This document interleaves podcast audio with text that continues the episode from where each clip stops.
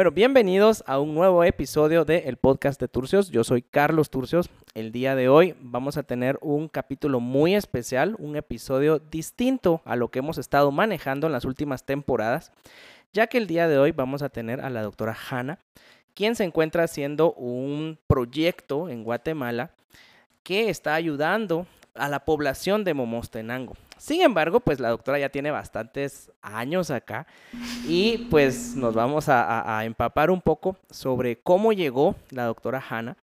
Ahora que ustedes la escuchen, pues van a ver por qué es una historia eh, interesante de contar y de compartir. Así que, hola doctora, buenas tardes, bienvenida.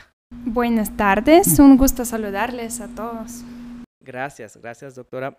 Normalmente me gusta que ustedes se presenten entonces, ¿nos podría decir quién es la doctora Hanna, de dónde viene y qué hace aquí en Guatemala? Bueno, soy de Bielorrusia, yo tengo 25 años, yo terminé mi carrera de seis años ah, en medicina en Minsk, que es capital de Bielorrusia. Mi título sería médico y médico pediatra. Ah, y yo estoy en Guatemala dos años, pero primera vez yo vine en 2018 a hacer un voluntariado de dos meses. Después volví en 2019, pero ya para un proyecto en Nicaragua, otra vez para dos meses. Y me encantó. Yo sentí que quiero hacer algo con impacto y cuando me ofrecieron el puesto de directora del país de proyecto en Guatemala, yo acepté me preparé como durante un año y yo vine a trabajar aquí. Muchas gracias. Usted me comentaba, pues, cuando estábamos hablando en este pre-talk, eh, que usted había tenido la oportunidad de estudiar neonatología. Así es. Y en ese momento era el momento en donde usted decide venir a Guatemala. ¿Qué fue lo que le hizo tomar la decisión de venir a hacer el trabajo acá?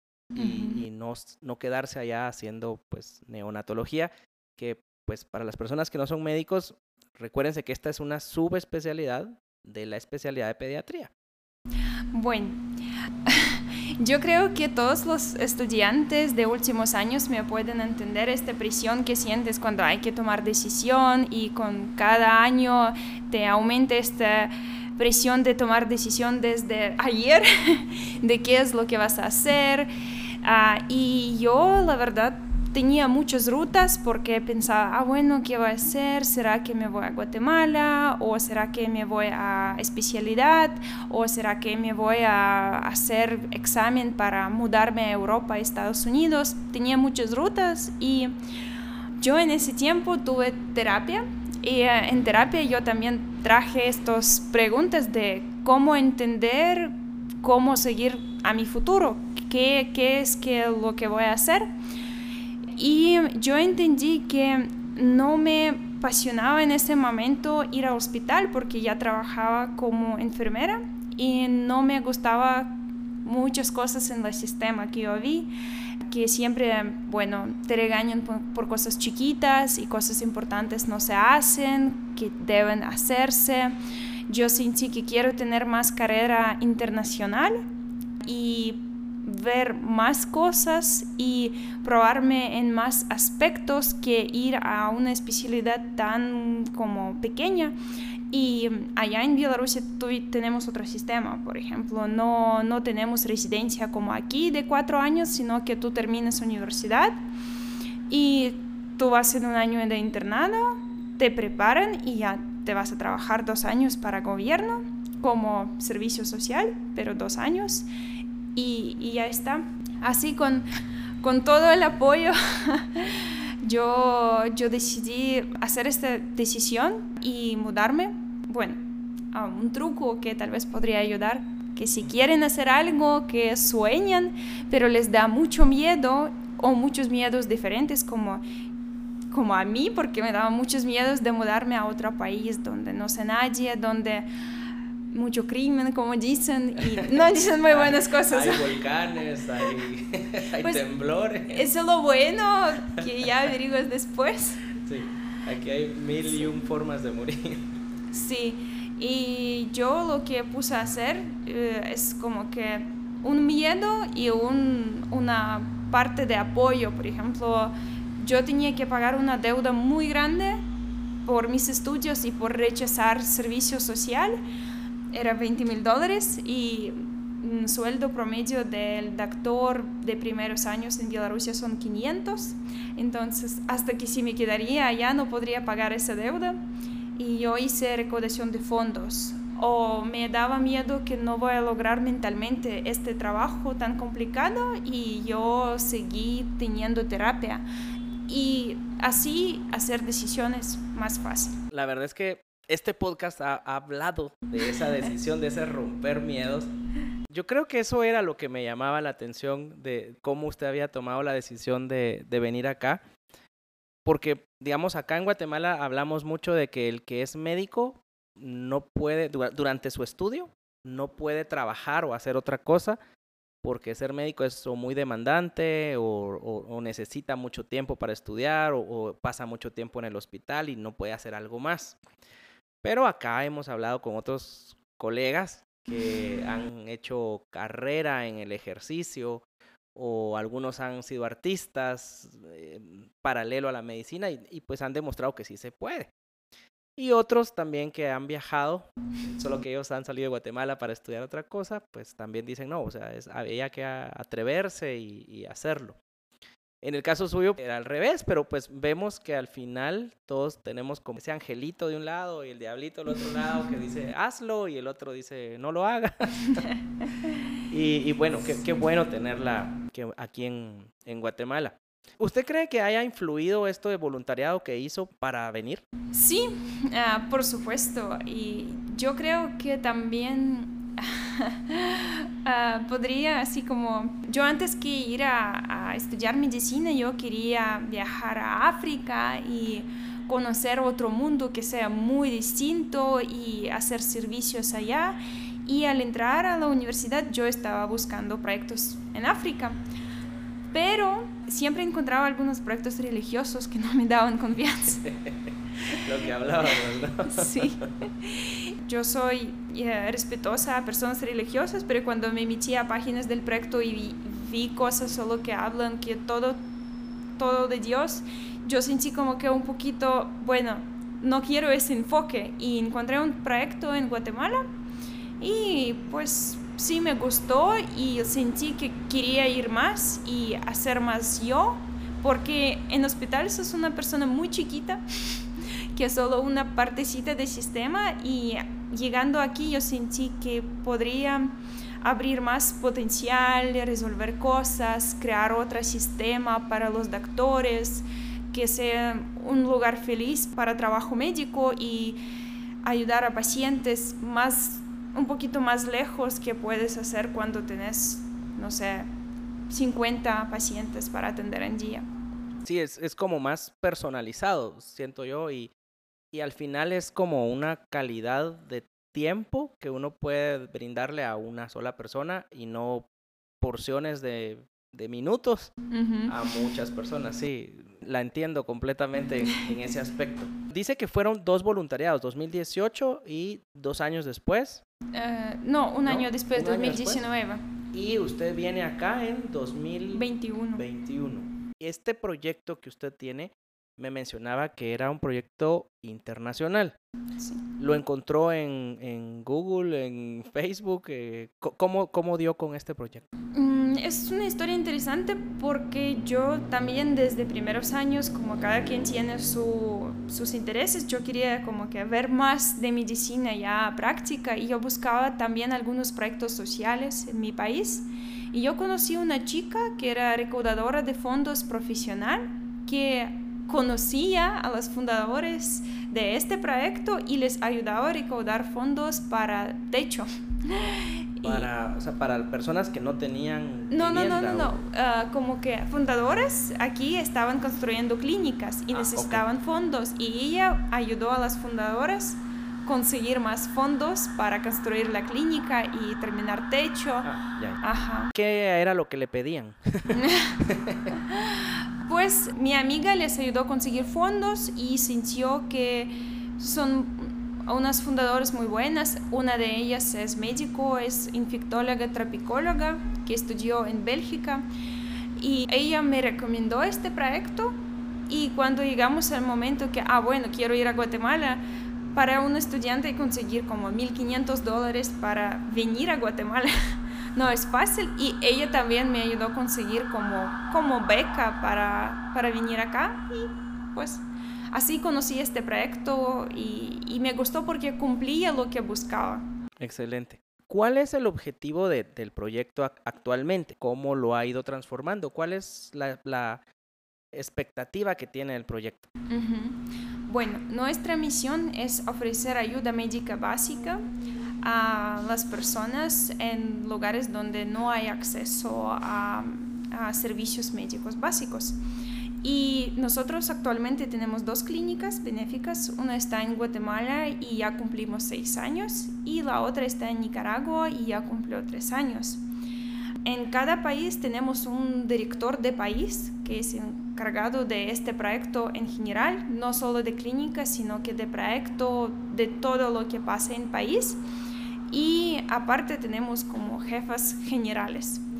Nosotros aceptamos como médicos, enfermeros y administradores, personas de todo el mundo, pero tienen que pasar un, unos entrevistas bastante estrictos, porque tenemos que estar seguros que persona está adecuada, que puede sobrevivir en nuestras condiciones difíciles, que puede convivir con mucha gente, que tiene nivel de conocimiento médico adecuado. Y así nosotros tenemos equipos internacionales, tenemos médicos de Portugal, de Argentina, de Ecuador, de Rusia, de Bielorrusia, de Polonia, de España, de Estados Unidos y como que todos se juntan, se mezclan y como que contribuyen. ok. Obviamente los médicos pues tenemos este, esta hambre de querer ayudar, ¿no? Uh -huh. Pero no todos estamos dispuestos, incluso en nuestro propio país, a ir al área rural a ayudar. Uh -huh. ¿Qué cree que, que sería esto que, que, la impulsó? ¿Un sentimiento, un, un deber o, o, o, qué era? Bueno, yo diría que tal vez tener motivo solo a ayudar no es sano, porque al final de cuentas necesidad eh, no tiene límites y cuando trabajas ahí sientes que tú haces todo lo posible, pero igual no haces lo suficiente o necesidad y dolores no hacen menos. Y aquí yo diría que buscamos personas que también entiendan que este proyecto no solo de dar como que y ayudar, sino que también recibes mucho porque conoces gente de todo el mundo, tenés recomendaciones de un proyecto internacional que te podría servir después para tu carrera. Nosotros tenemos una comunidad de ex voluntarios que son médicos que trabajan por todos lados del mundo y si tú, por ejemplo, quieres mudar, siempre tenés alguien a quien podrías hablar y pedir ayuda. O también tú aprendes bastante en el proyecto, por supuesto, si tienes ganas de aprender. Por ejemplo, todos nuestros médicos reciben uh, siempre acceso a up-to-date gratis por trabajo social y tú siempre puedes como que ver casos más detallados, más despacio. Uh, yo no imagino trabajo en un centro de salud, digamos en Bielorrusia, donde me permiten tratar epilepsia o donde podría ver epilepsia, porque siempre neurólogo y tú nunca te metes. Y aquí tú buscas apoyo de especialistas, pero también tienes acceso y aprendizaje. Perfecto, sí. Qué bueno que me mencionó esto, porque acá el sistema de primer nivel, que es el que conocemos acá, es, es mucho de referencia y de identificar y mandar y ahí e, era casi que solo conocer al paciente, su nombre, su edad, su enfermedad y adiós, y nunca más lo volvíamos a ver. Y mientras que acá pues sí tenemos esta oportunidad de, de que el especialista está muy lejos. Y muy caro. Y, sí, muy caro. Y aparte que, que, digamos, en el caso de la epilepsia, digamos, si la estamos empezando a identificar, necesitamos ver al paciente como bastante seguido, ¿no? Y esta paciente vive muy lejos, le va a costar llegar y demás. Y creo que esa es la ventaja de, de que poder tener, tener ahí el, el, manejo, ¿verdad? Sí, ah, justo ahorita estábamos hablando y me ocurrió que hay que decir unas cosas y comentar que nosotros ah, no solamente como yo miro epilepsia porque siento mucha confianza en mí misma, no, pero nosotros, por ejemplo, tenemos medicamento y nosotros conseguimos suficiente donaciones y pacientes no pueden conseguir ese medicamento porque es muy caro. Y eh, en esta situación lo que hacemos nosotros, por ejemplo, bueno, nosotros sospechamos epilepsia, nosotros si es niño ya pedimos familia mandar a número de la clínica de WhatsApp video, nosotros, bueno, diagnosticamos, empezamos tratamiento y decimos que, bueno, ahorita, ahorita usted no tiene dinero, no puede ir a especialista, pero en transcurso de dos meses tiene que venir, perdón, ir a especialista, traer resultados a nosotros y aquí vamos a seguir y vamos a seguir dando medicamento y, y eso también ayuda. Y lo de interconsultas, nosotros tenemos como un chat de apoyo de los médicos especialistas y siempre buscamos médicos especialistas de Guate que nos pueden apoyar y por lo menos dar dirección cómo mejor manejar eso. Y tenemos algunos especialistas que nos ayudan con consultas ah, en línea. Por ejemplo, de psiquiatría, hay una psiquiatra muy buena en Guate que ah, nos da su tiempo como dos consultas o tres consultas al mes y viene paciente, siente con nuestro médico y hacemos consulta y nosotros ya de una vez estamos dando medicamento psiquiátrico. No, pues realmente la función del programa pues es muy completa. Yo, yo lo escucho bastante completa. ¿Qué necesita usted para que alguien aquí en Guatemala clasifique para poder ir a hacer, no sé si un voluntariado o ser parte del programa? ¿Qué, qué características tiene que tener este médico o qué, qué es lo que buscan para, para poder eh, apadrinar a alguien? bueno, para, para voluntarios que trabajan en nuestra clínica presencial, tiene que tener por lo menos dos semanas disponibles para venir a nuestro proyecto. En la clínica se puede vivir, hay un espacio para los médicos, ah, tenemos comida, obviamente todos tienen que cocinar, limpiar por ellos, no hay nadie de limpieza especial.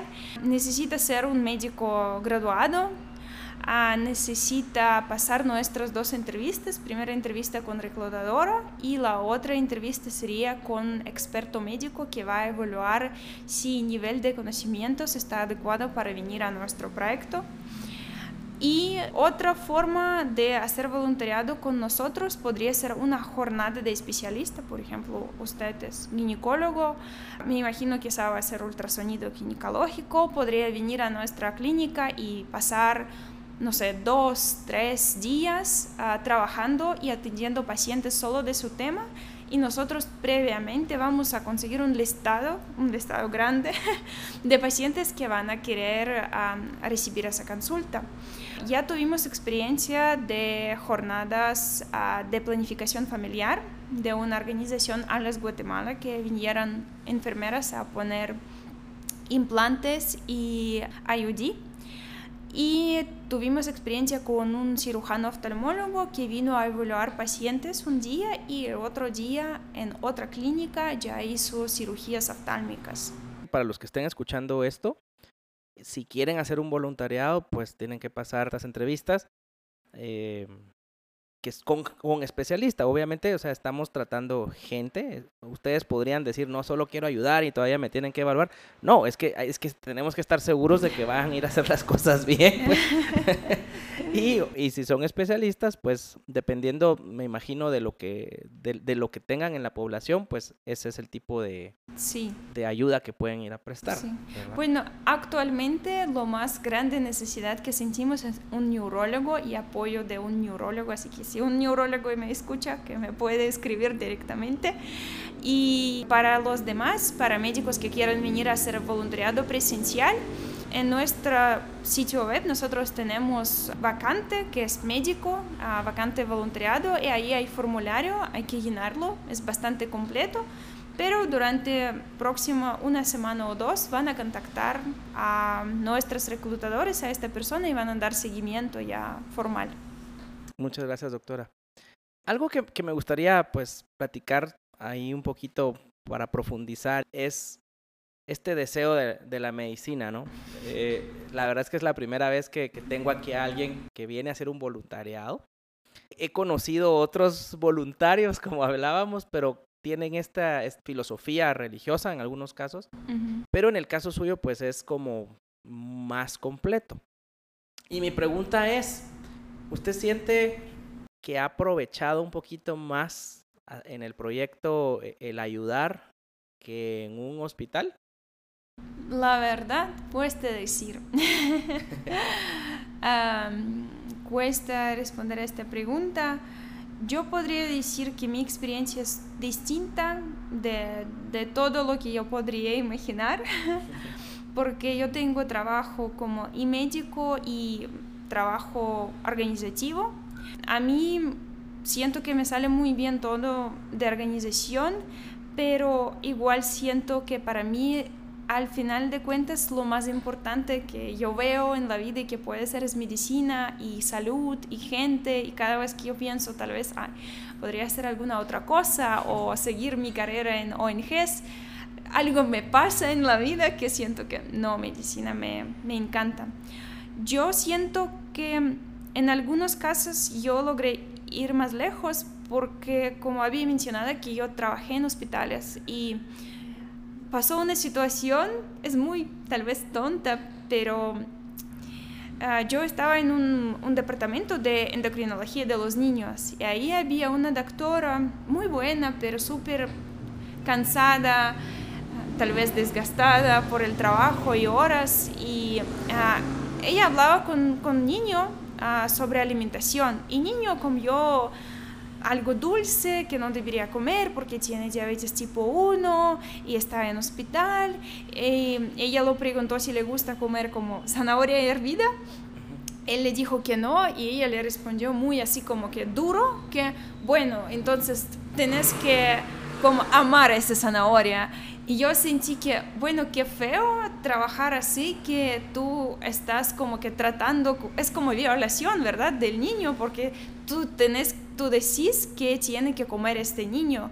Y yo sentí que si yo voy a trabajar en un sistema más uh, libre, si voy a trabajar en, con más tiempo, más despacio, con menos pacientes, más chiquito equipo, con menos trabajo de papeleo, tal vez nosotros vamos a lograr tener capaz, capacidad y recursos de no solo decir qué tiene que tomar, qué medicamento, sino que ayudarle más completo, ayudar con una referencia de calidad y uh, no solo con medicamentos, sino que también con conversación porque he leído investigaciones sobre Guatemala y en Shela en particular que hay muy alto rechazo de tratamiento porque pacientes es, no sienten como que es tratamiento adecuado.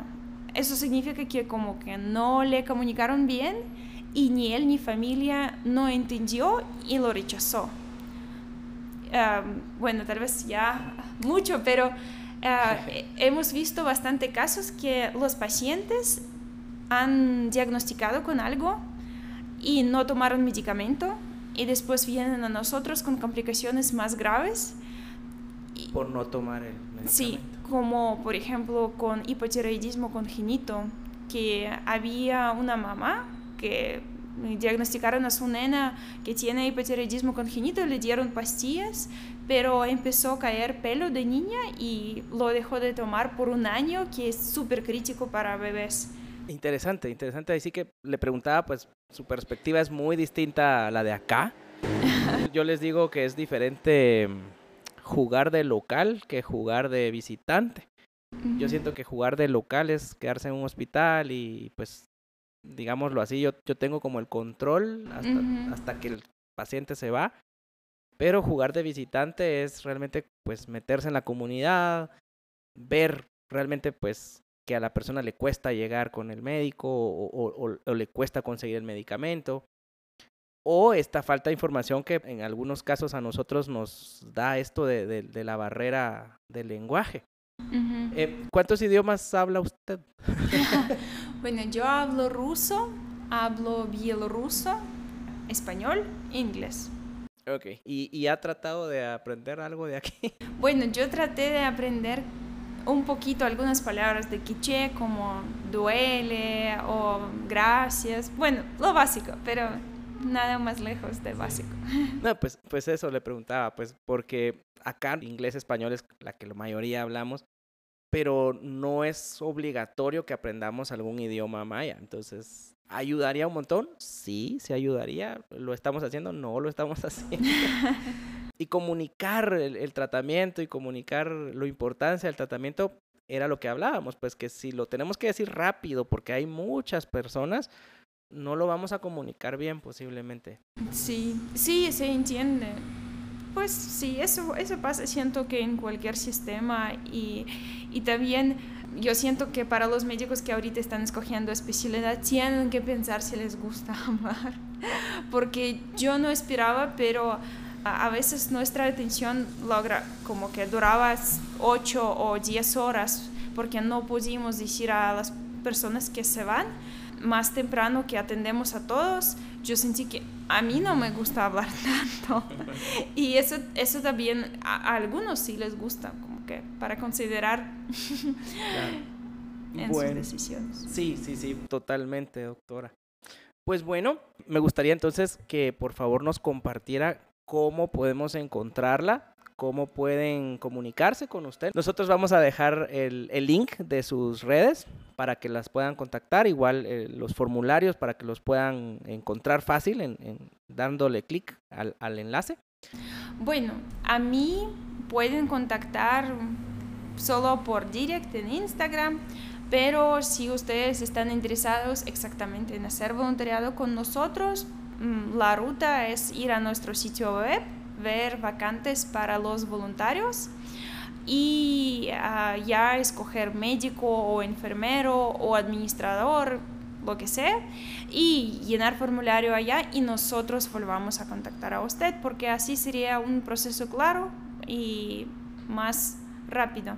A mí se puede contactar por cuestiones de donaciones, por ejemplo, ustedes quieren donar algún medicamento, nosotros preferimos unos medicamentos completos, no muchos muestros porque nos cuesta encontrar este recurso de clasificar también todo.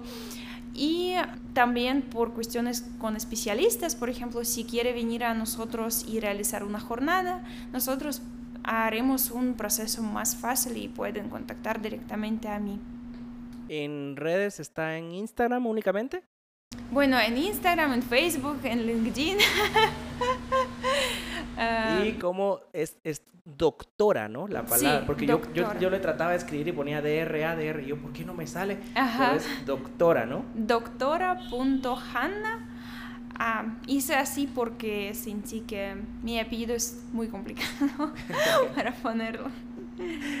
Muy bien, pues muchas gracias. Le deseo lo mejor al proyecto. Espero que más de alguien salga aquí queriendo hacer voluntariado o, quedándose, ya sea médico general, especialista. Eh, ya tienen aquí la información. Pueden escuchar el, de nuevo este podcast las veces que quieran para escuchar los, los enlaces. Y pues eh, una, una nueva historia de una doctora, en este caso que viene de Bielorrusia hasta Guatemala siempre con la idea de, ayudar a los pacientes. Así que, doctora Hanna, muchas gracias por, aceptar la invitación. Y pues nada, nada más, le deseo lo mejor. Gracias.